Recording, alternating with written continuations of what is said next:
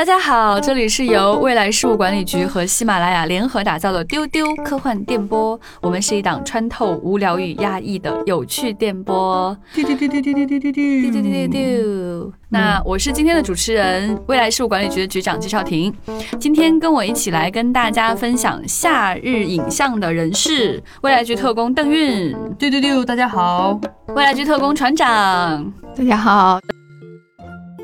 想要跟大家讲夏日的影像呢，有一些它就是描述夏天的，有一些呢可能是因为它讲到了水或者大海，也有一些呢可能就是惊悚吧，害怕啊，什么后背发凉啊，什么哎这些都可以。对对对，就是每个人的体验不一样，他感到凉快的原因也是不一样的。所以本周呢会继续跟大家推荐夏日的作品。第一个想要去推荐的作品呢，就是我跟前辈的重叠片单。嗯，它 既不是科幻，也不是奇幻，这个比较难。对我是非常非常喜欢这个作品了。它看起来非常的平静。推荐它的原因呢，也是多种多样的。想请前辈来介绍一下这个电影。它是一个纪录片，叫《脸庞村庄》，是是脸脸庞逗号村庄。对，脸庞逗号村庄，呃，翻译很奇怪，是因为其实这两个词在法语里是很接近的，就是它原始的片名，这比较像我们两个谐音的那种感觉啊，脸庞村庄。那这个片子的导演是。大家知道，法国新浪潮是世界电影史上非常重要的一个时期和一个运动。然后在那个时候，有一个非常杰出的女性的导演叫阿涅斯·瓦尔达，她拍的这个纪录片其实是带有半自述性质的，就是她其实是大量的在里面会表达自己的观点。然后跟她搭档的有一个很著名的，现在也是一个。很年轻的一个摄影师，然后他们其实做了一件什么事儿呢？就是这个男的是一个摄影师的同时，也是一个艺术家。他特别喜欢在做那种很大的喷绘，或者是在一些墙上做那种很大的照片的这种贴照片的这样的一些艺术的展现。然后他就跟瓦尔达一起做了一件事情，就是他们在法国找了几个小乡村，然后他们去到这个乡村里面，请这些村民，然后这个摄影师给这些村民拍他们的脸庞，然后把他们的脸庞。做很大的这个喷绘，然后贴在这个村庄，或者是他们还去了一些大工厂，贴在这个大工厂上。其实整个纪录片就是跟随瓦尔达和摄影师的视角，他们去做这样一件事情，然后他们在这个里边跟很多的人交谈，然后他们看到的一些很多的景象。这个电影其实非常的。轻松，就是他有一种很了不起的举重若轻的感觉。这个艺术家本身其实是想探讨一些人跟自己生活的这种村庄之间的关系，但是他并没有把它做的特别的沉重或者是厚重。就在那个里边，你看到每一张脸都是洋溢着笑容的，不是那种过度的假装的开心，而是那种很日常的、很快乐的感觉。嗯，很放松，很放松的感觉。然后这个片子非常有意思的点在于，你能看到瓦尔达和这个年轻人，他们两个一直在进行对话。瓦尔达老奶奶真的是太可爱，太可爱了，我无法去形容她的这种可爱。就是我我我就觉得大家就应该自己去看，因为这个不是语言能表达的。我当时看这个电影的时候，那个体验非常的奇怪，就是我几乎是一直在哭，但是那种哭的感觉并不是不是难过，不是难过。首先不是难过，其次不是被某种煽情，就感觉什么啊讲了一个很悲剧的故事啊，或者完全不是。他的那种感觉是让你太浪漫了，然后是那种。艺术本身的生命的那种鲜活，那种生命力，让你觉得太打动人了，一点都不造作，它就是特别特别自然的流淌出来的。我特别有印象的就是，他那里面跟每一个人说话，我都觉得很有意思。比如说，他里边就有一个流浪汉，然后这个流浪汉就自己去喜欢收集很多的东西嘛，然后他就把自己的瓶盖儿把那个一面墙都贴出来，贴成那种艺术的装饰。然后其实他也没有读过什么书，但是他就很自然的，我觉得可能是不是法国人的天性哈，就是他就很自然的就跟他们。就说起来，就说我是太阳的呃儿子，然后月亮是我的母亲，我活在这个宇宙之间。他们那种生命的那种开阔的对话，对，而且他们对生命的那种感受是那么的灵动，那么的敏感。然后它里边有一些，比如说他们走到一个村庄，然后这边有一个养牛还是养羊的那个场，就然后是一个呃羊，然后有一个场，因为那个山羊它会长角，但是。有了脚以后，他们出于本能，他们就会天天就在一起打架，叭叭叭撞得头破血流的。然后这个厂子为了保证说我要生产奶嘛，他就把羊角都给锯掉了。他们就拍了这样一个厂子，跟那个人交谈为什么要这样做。他说啊，怎么怎么样。然后他们去了另外一个地方，另外一个就特别散养，是一个女的农场主。然后他就说我不会做这个事情。嗯嗯，我我觉得怎么怎么样，就是其实它里边没有在批判或者说站立场，比如说谁是一定是对的，他只是把人的这些对于生命的理解和感悟，就是很自然的在交谈当中给你体现出来。我觉得这个是最难得的一件事情，就是当我们想要去艺术表达的时候，往往其实是被我们的手段所局限了。没。错，当我们其实不太能够驾驭自己去讲述某种故事、某件事情的能力的时候，我们就会很在意哦，这个电影语言它怎样怎样，我这个遣词造句它怎样怎样，那就容易造作，对容易用力。但是瓦尔达他真的是非常举重若轻，而且他很重要一点就是前辈刚刚讲到这一点，他不去 judge，他不做任何评判，就是我不站在某一种立场去观察你的人生，我不觉得你捡瓶盖就奇怪，嗯，我不觉得你去讲说觉得太阳是你父亲，月亮是你母亲的时候，你是个怪人。对，我也不去评判说你去锯掉羊的脚怎么样，我不去评判你锯不锯掉它会怎么样。对。我在路过的时候，我能够用非常平静的、开阔的心态去面对每一个人。是的，对，其实你可以看到说，在很多的创作者当中啊，你见到过很多人说他想要去路上采集每个人的脸，很多很多这样的是的，摄影师，是的，是的，但极少有人能够做好。没错，为什么呢？因为其实当你在拍摄别人的时候，你其实拍的是自己，嗯，是的，你也拍的是你跟他之间的关关系。嗯，那么，当你对自己的定义过多的时候，你其实没有办法拍到别人。对对对，当你不够放松的时候呢，其实你没有办法去给到一个你跟他之间放松的关系。嗯，说的太好了，所以，为什么瓦尔达奶奶她能够做到一个举重若轻呢？是因为她自己够开阔。是的，她非常非常可爱，她太可爱了，你们一定要去看，就是一个老奶奶，而且她在那个 里边，她把头太可爱发，了对对对，她是白发，然后她把那个上面染成了蘑菇对对对，就感觉盖了一个什么小盖对，子，她好像是一个奶盖那种感觉，就是她头发是白发，然后是个盖盖头，嗯啊，齐刘海，然后她把头顶那一小块染成了橘色，有点偏橘色，但不是很艳的那种。对，然后她头发就是两种颜色，白色跟橘色，太可爱了。就是你看到那个之后，你就很想去留这样的发型，你好想成为这样的奶奶。就是当你老的时候，你可以放松，可以开阔去面对这个世界上面的每一个人。然后在那个里边还有很多很感人的小细节，就是这个摄影师跟瓦尔达之间的，因为瓦尔达年纪其实很大了，而且他前两年其实确实是去世了，就是很难过啊。当时他在拍这个片子的时候，身体其实已经不是很好了，然后也不能走很多的路，然后这个摄影师就让他去他的工作室，然后就让他把鞋袜都脱下来，把他那个小脚趾头给拍下来了，然后跟他说：“我觉得你的脚趾特别好看，特别可爱。”然后拍着他的小脚趾一排，这么正着拍过去的，然后他就把它做的非常大，然后贴在了一个就是那种圆形的货运火车的那个外边，然后跟他说他可以带你去很多地方。就他代替你去很多地方，就是他们会做很多这种事情。你光听，你可能会觉得嗯啊有点矫情或干嘛，但其实你去看到那个片子里他们那种很真切的那些互相的关心和那种对生命的这种探讨和理解的时候，真的是非常非常的感动。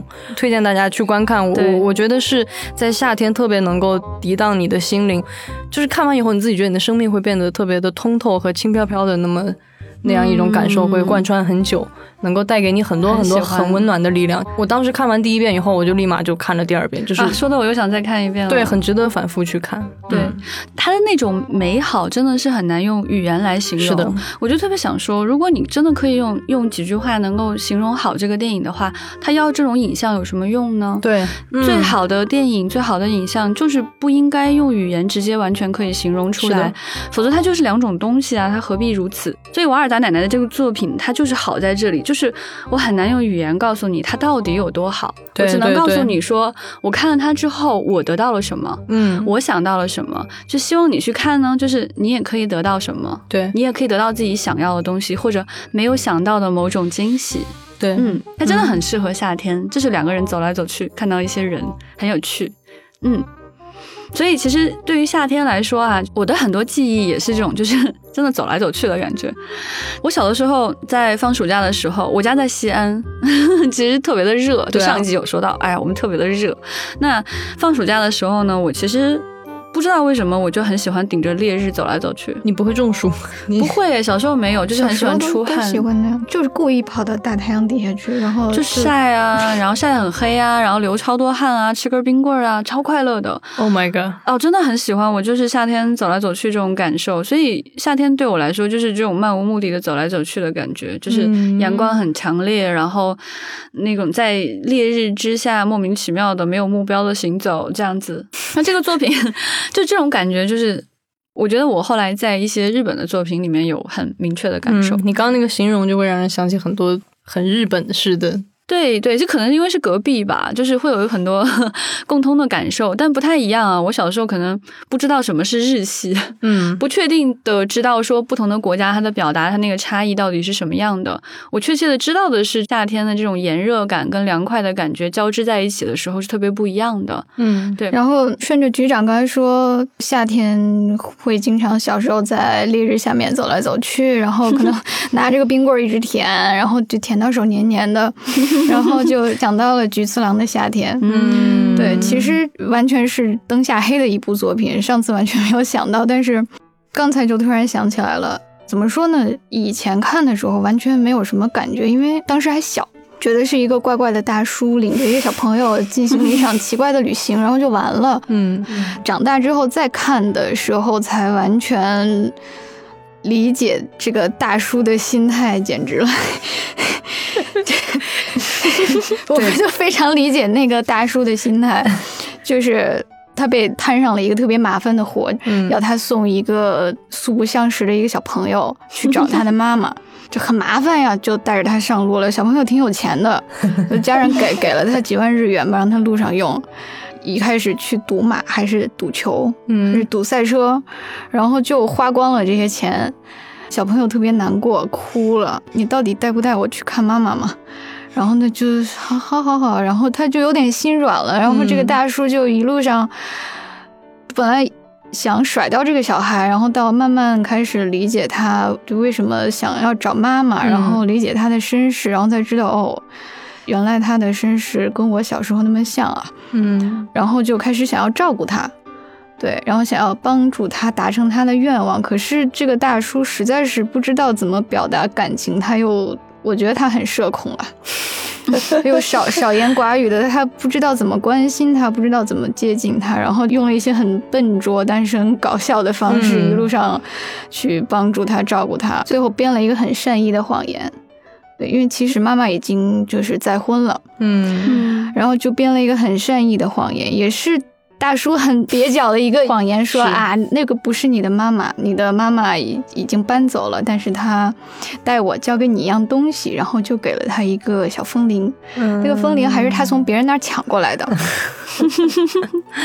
太可爱了。是太可爱了，而且这种感觉就是你在讲这个故事的时候，就会让人觉得很夏天，对，它仿佛跟夏天的某种感受非常的息息相关。嗯。对。嗯，而且他的音乐就是所有人肯定都听过，哎，就也是非常富有夏天感的那个。嗯嗯，嘟嘟嘟嘟嘟嘟嘟，我很喜欢的一个片段，就是他们把那个荷叶梗插到头上，因为大太阳底下在公路上走，因为没有钱嘛，拦不到车。然后把 那个大荷叶剪下来插到头上，当遮阳伞，嗯然后就两个人怪模怪样的 在路上走，好想这样试一次很可爱哦。我刚刚听船长讲这个故事啊，就是我在这个评论当中看到一段话，我不知道这个是不是真实的故事，就是你们是不是很了解北野武？就是因为这个电影的导演是北野武嘛，嗯就是日本著名的大叔了。这个人就是这里面有一个评论在讲到说他跟老母亲不和，嗯嗯，说嗯事业刚刚有起色的时候，他妈妈就每个月就催他给打啊这是钱，个真事儿。然后妈妈就她只要有延迟，他妈就很生气，就会破口大骂之类的。然后因为这个事情，他一直让北野武感到很不爽，觉得母亲太势利了，一直要跟他要钱。然后后来就是母亲去世的时候，他甚至就不愿意回家奔丧，他就觉得他母亲很讨厌。但他去世了之后，母亲给了他两份遗物，他的大哥交给他的，其实就很 echo，就很回应这个电影里的情节，就是一封信和一张存折。信里写的是：“我儿，你从小就生性浪荡，我担心你日后一无所有。存折里有一千万元。对，这是一个真事很打动。就是是的他其实讲的是，自己跟母亲之间的故事。嗯我觉得是一个童话寓言般的这样的一个回应。嗯，对，而他在这个里面也蛮本色出演的，对他也是演了一个想要其实护送小孩子去找他的妈妈，其实他也想看看他的母亲，但是因为跟他关系不好，就在养老院远远的看着，看了一会儿就转身离开了。嗯，很唏嘘，对，很唏嘘有点。对，但很感动。就是说，我觉得夏天会很容易放大人的情绪，哎，是这是我个人感官感受啊。所以就是在夏天的时候，我总是觉得自己情绪很强烈。嗯嗯，不管是什么样的情绪，高兴也好，不高兴也好，都会更加的热闹。嗯嗯，对，嗯就仿佛是温度加温了，原子的运动就更活跃了。然后我这个脑脑补的，对你这个 感觉自己情绪就非常的对活跃，比平时更激烈、更活跃对这样子。我觉得日本有很多导演拍东西啊，就是我们都不用说哪部片子，就是他整个人拍的东西就会给你特别强烈的夏天感。嗯，比如说《失之愈合》，哎，对的，对，就是大家看到它，比如说像那个叫什么来着，海什么海街日海街日记记，对，嗯海街日记就是特别特别夏天，然后很多人肯定都特别羡慕他们家那个，我我其实就很羡慕那院子里边儿可以夏天嗯。把那个门打开，坐在那个边儿上乘凉，然后大家喝喝梅子酒啊什么那种很有夏天感觉的。然后我其实特别喜欢他那个影片真的是非常种草梅子酒这件事情。嗯，对，我看很多人都是因为看了他的这个《海街日记》，自己开始做梅子酒。对，对然后包括他还有一个片子，我觉得也特别萌，就是叫《奇迹》。他那故事特别有意思，就是一对儿夫妻离异了，但是他们有两个孩子嘛，嗯然后就爸爸带一个，妈妈带一个。但是他们就住在了日本不同的城市，然后他的父亲就是一个特别不靠谱的那种青年，就是带孩子带的特别乱七八糟的。然后他们两个小孩就会保持着联系，就是天天打电话。然后他们俩就很想要撮合他们的父母，有机会的话如能在一起。然后哥哥和弟弟他们俩就约定了要见彼此，然后是哥哥就带着他的几个好朋友、小同学就在存钱呐、做攻略啊，然后怎么样，其实就是想去弟弟那边见他。总之就是一个小朋友之间的这种约定，然后他们这种带着有点小历险感觉的，嗯在这个村庄里，然后两个人就见面了。最有意思的是，我后来查了这个电影的背景。这失之愈合为什么拍了一个这样的片子呢？其实除了他本来就有点想讲这种小孩子的这种事情以外，这个是新干线给他的广告，啊，就是他们是做的那个，天啊！但是你就想，人家连一个广告片都可以拍的那么好，那么动人，竟然是广告，其实不能说是广告了，它其实是个电影，只不过是新干线发起的这个项目。就是很震惊，人家竟然可以做出这样的一件事情。对啊，就是同样是恰饭，有的导演就是能掐到电影节水准。对，真的，我觉得释之愈合这个人啊，真的太有意思了。他拍的很多的电影都让我有这样的感受。嗯，就前段时间，他就在中国有上映的那个电影小偷《小偷家族》，对小，偷家族，就《小偷家族》也是会让你有这样的感受的这样的一个嗯电影，嗯就是他讲的是一个拼凑起来的家庭，其实对，他讲这个家庭之间的这种情感故事。我觉得他的很多故事，就是你用一些语言来形容的时候，你发现哦，好平淡，好简单哦。嗯，但他拍的很有味道，对，而且他给你描述了人与人之间情感的细腻和在某种环境当中身体的感受。嗯，就在你在嗯看他的电影的时候，你往往觉得好像在置身其中，你好像跟《海街日记》的四个姐妹一样，就坐在院子里，吹风，哎，在吹吹凉风，喝着梅子酒，嗯对。然后你你在看《小偷家族》的时候，你也有这种同样的感受，你仿佛在这个家庭当中在跟他们对话，你感受到了他们皮肤感受到的温度。就是这种很奇妙的感觉，所以其实市之愈合的所有作品都还蛮推荐大家在夏天去看的。嗯，它很慢，很温和，他们俩就是你知道，日本就是有的时候，其实咱们也会有，就是一些莫名其妙的都市传说。嗯，然后他们两兄弟之间的那个默认的那个传说，就是他们如果去哪个桥上，然后怎么当那个新干线过的那个瞬间，如果许愿，这个愿望就能达成。然后他们就想说许的这个愿是爸爸妈妈能够在一起，然后就 就在做这样的事情。但是那个哥哥面临的状况还要复杂一些，就是他在的那个地方离一个火山很近，然后他们那个城市已经连续在飘那个火山灰，就是大家都在猜说这个火山是不是会爆发，然后就说那如果火山爆发的话，我们肯定都要完蛋啊什么的。他就在挣扎，我是许愿火山不要爆发。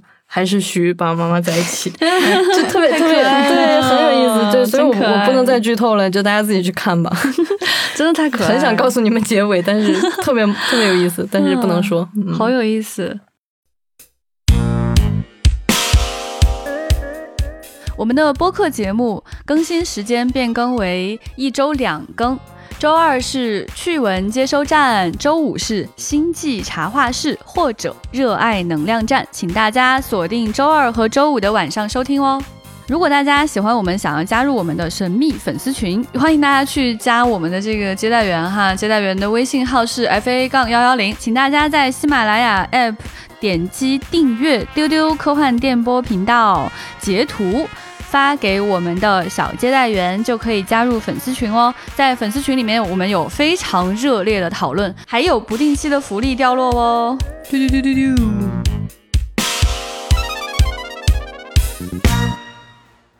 其实就是说到夏天的感觉啊，就是我还有一个感觉，就是他们家的东西我都觉得是夏天感特别强烈的。他们家的东西对皮克斯，啊，明白明白。可能也跟他们自己本身就是比较喜欢定档在夏季档有关系。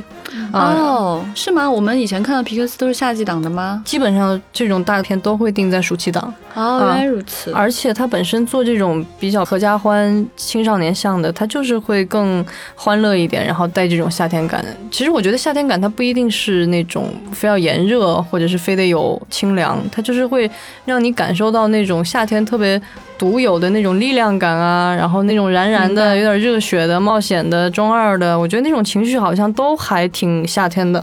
所以我现在回忆了一下皮克斯，你比如说不管是《玩具总动员》、什么怪物公司、疯狂动物城，各种总动员，对，各种总动员，对对对对对，各种总动员，对，包括海底总动员，嗯、超人总动员，对，都是很有那个夏天那种感觉的哈。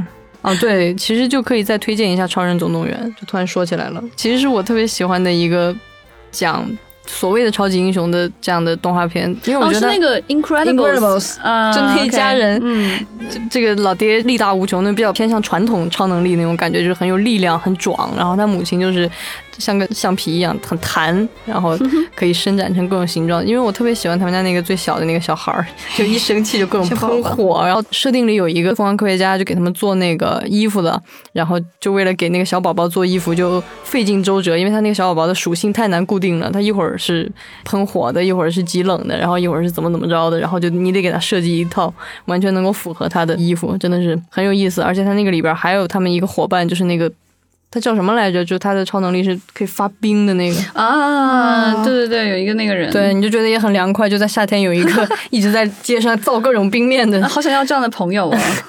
给你造个冰是吗？对啊，对啊，就感觉特别凉快。对啊，嗯，皮克斯真的是画面很鲜明，而且很愉快，而且总是很治愈。这些东西会让你觉得好像跟夏天有很深的关联。是的，就刚刚谈到的各种总动员啊，除了这个超人总动员之外，就玩具总动员，对吧？对，玩具总动员都出到四了，每一部大家都哭着说皮克斯永远不让我失望，对，每一部大家都哭得很惨。还有就是很有趣的那个美食总动员，它讲的是一个小老鼠去当大厨的这么一个嗯对对故事，对它是个哈达杜也那个故事，对。呃，然后还有就是被翻译成机器人总动员，其实就是瓦力。嗯，一时都没有想起来。皮克斯还有那个就是刚刚你提到的怪兽大学，太对有意思了。还有大家印象很深刻那个 UP 是他们的吧是啊？UP 啊 Coco，对对对，哇，哎，我觉得可以讲讲啊太可爱了，UP 真的是哇，太夏天了好吗？《飞屋环游记》。对，给小房子上面绑上那么多的气球，然后把它飞起来，这种想法就是好梦幻啊！对，而且那个真的是一个小朋友在做暑假任务，应该是穿穿个小短袖。小胖子，这跟菊次郎夏天一样，有一个小胖子，呃，，对，然后小胖子黏着你，莫名的闯入了一个 老爷爷。对对对对对，那个老爷爷跟他嗯老伴儿的故事真的好感很感动很感动很感动，很感嗯动。皮克斯总会给你一些戳你泪点的东西，嗯，我觉得夏天呢哭一哭也挺健康的。对，我觉得夏天的话，皮克斯的序列里就优先推荐大家去看《飞屋环游记嗯》，然后看。我要推荐《超人总动员》，我不管。好好好好，不不管不管，行，没问题。我其实还有一个想推荐的一个序列，我觉得我不确定船长是不是喜欢这个序列，但是我确定前辈会非常喜欢这个。哎呀，不知道他喜不喜欢这个序列，但这个导演大家应该会你就喜欢说吧嗯，就是理查德·林克莱特哦，他的那个《爱在三部曲》，对对对，我很喜欢。就是我真的很少遇到人不喜欢这个系列。嗯，对，它叫 Before Sunrise、Before Sunset 和 Before Midnight。爱在黎明破晓前，爱在日落黄昏时，爱在午夜降临前。嗯，啊，这个名字翻译的有点绕。对，对其实他讲的故事还蛮简单的，就是爱在黎明破晓前，就是这个 Before Sunrise，嗯。是第一个故事。嗯。它就是这个男女主啊，两个人真的是颜极盛的时候的作品，就是伊桑霍伊克。和朱莉德尔佩，嗯，他们两个人简直是哇，那个时候的朱莉，哇哦，那个时候的伊桑霍克，哇哦，因为我很喜欢伊桑霍克。我的妈呀，他们两个人那个颜呐、然后他讲的就是两个年轻人就是在路上偶遇，然后相爱的这么一个故事，对，就在火车上邂逅，然后越来越投机，越来越投机，哎。然后就哎，要不我们就在这儿下，我们去逛逛这个城市吧。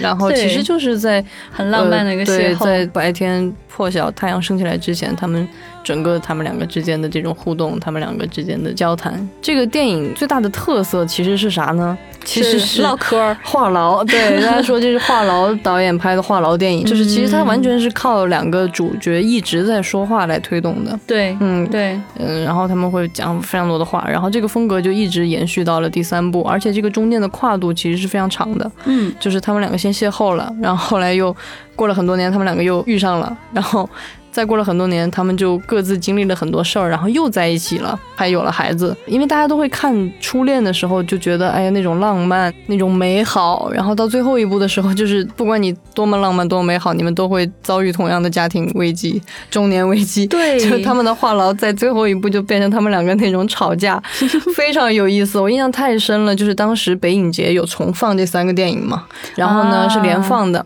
然后电影院里就非常多观众。然后第三部里面他们有一个情节是这样的，就是他们两个在激烈的爆发争吵。大家也知道，就是嗯很多家庭吵架都会这样，就是大家在自说自话，但吵得非常激烈。嗯啊，我我巴拉巴拉巴拉，然后啊巴拉巴拉巴拉，然后这个男的就几乎就是很崩溃，这个女的摔门而去，然后这个男的也倒在了沙发上，就是其实也有一点点就放松了，然后他倒下去趴在那个沙发上，刚趴了几秒钟。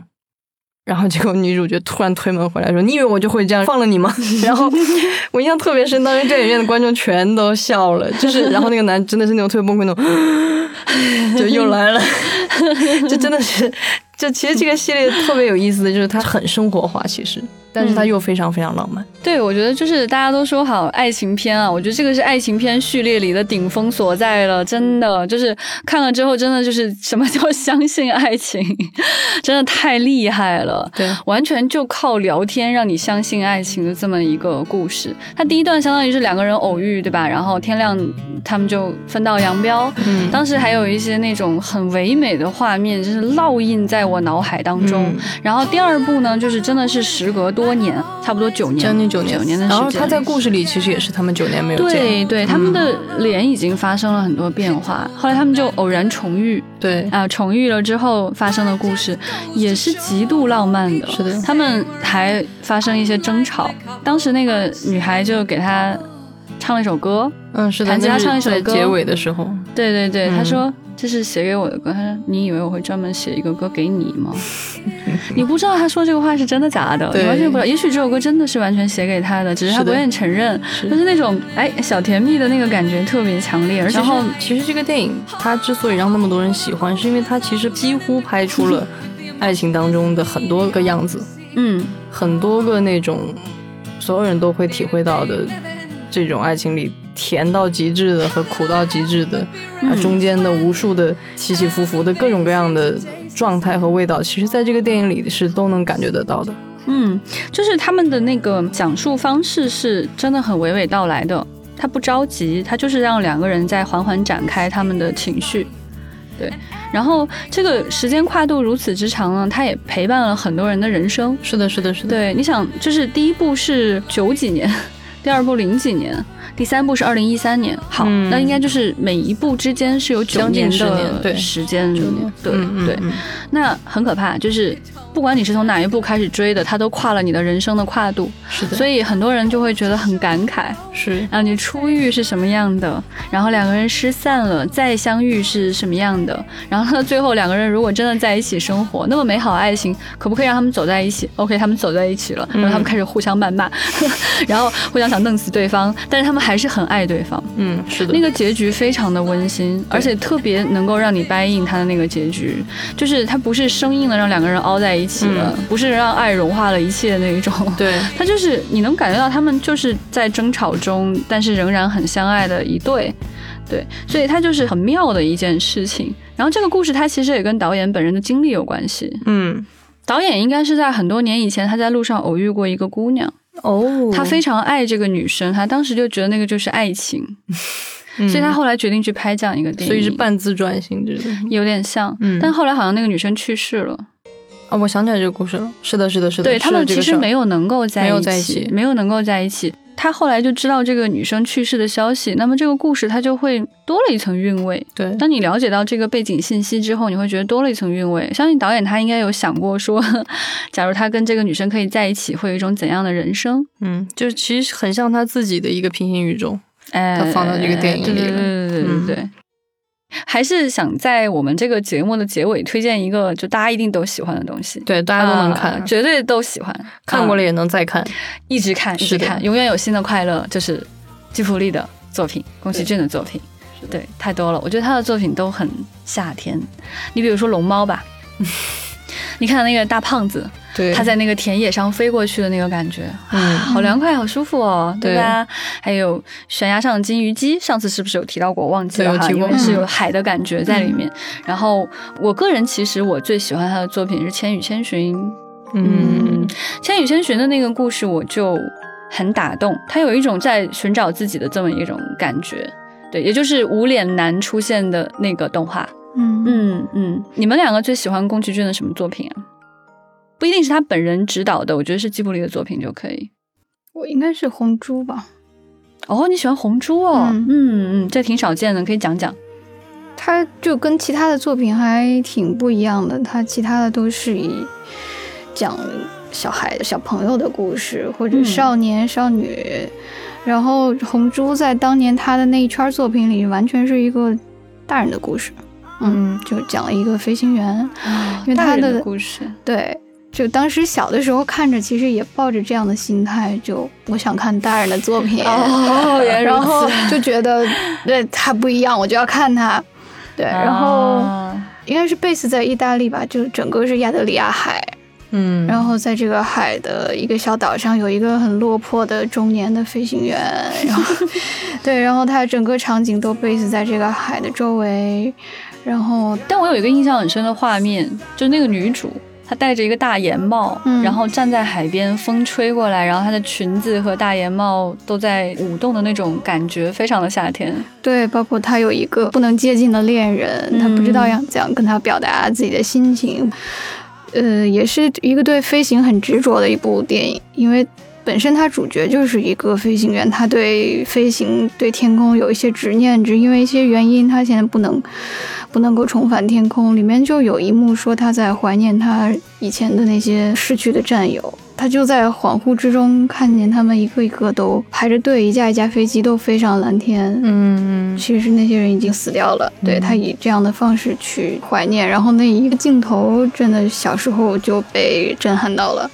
嗯，宫崎骏是对飞机很着迷的一个人。嗯，他在很多作品里面都展现过他自己想象当中的飞行器，嗯，这个还蛮可爱的，我觉得还蛮多出现这样的情节的。其实，在《千与千寻》里面就有那种飞的东西，就很有意思。你看龙猫也在飞，嗯。对吧？天空之城，对，嗯模拟起风了。宅急便，哎，对对对，对。模拟宅急便，对对对对对，嗯，夏天确实也是一个让人很想飞行的季节。对对对对对，风之谷的感觉也很夏天，对吧？就是宫崎骏真的所有作品，哎，你就点开他的名字，挨个看好了，都很夏天。仔细想想，他的故事不是在海边，就是在树林子里面，嗯，森林就就很夏天。对对对对对，很喜欢他描绘的那种森林感。哎、嗯我觉得宫崎骏对植物有特别的执着。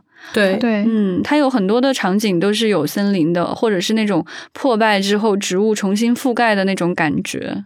你记不记得他在三英的那个美术馆里面有他嗯。很多的那个调研的那个材料，就是他拍了大量的各种各样的森林、植物和所有的东西的细节，先用照片都拍好了，然后做了大量的东西，然后就比着画，就是去建立这个对这个东西的素材和感受。就是嗯他再是喜欢一个东西，他也有长时间的付出和这种雕琢在背后，对对，他才能够把那个感觉一下子给你传递的那么的准确和美。对它的森林真的给人感觉，就既是阳光很充足的，同时有阴凉在里面是的是的是的。而且你会感觉到里面有很多很神奇奇怪的小东西物。对对对，你就觉得哎，在某个暗处，在你眼角的那种余光当中，哎，嗯突然有个小东西出现了，你总觉得会有新的东西从里面跑出来，就像龙猫那么可爱的小生物一样，各种各样的东西。对。我觉得它的这种着迷是有通过它的这种光影展现给大家的。那非常感谢船长跟前辈的分享，也希望你能够留言给我们说说你的夏日感受。你是喜欢吃冰棍儿呢，还是特别喜欢听蝉鸣呢，还是想去海边呢？还是有爱情的感觉呢？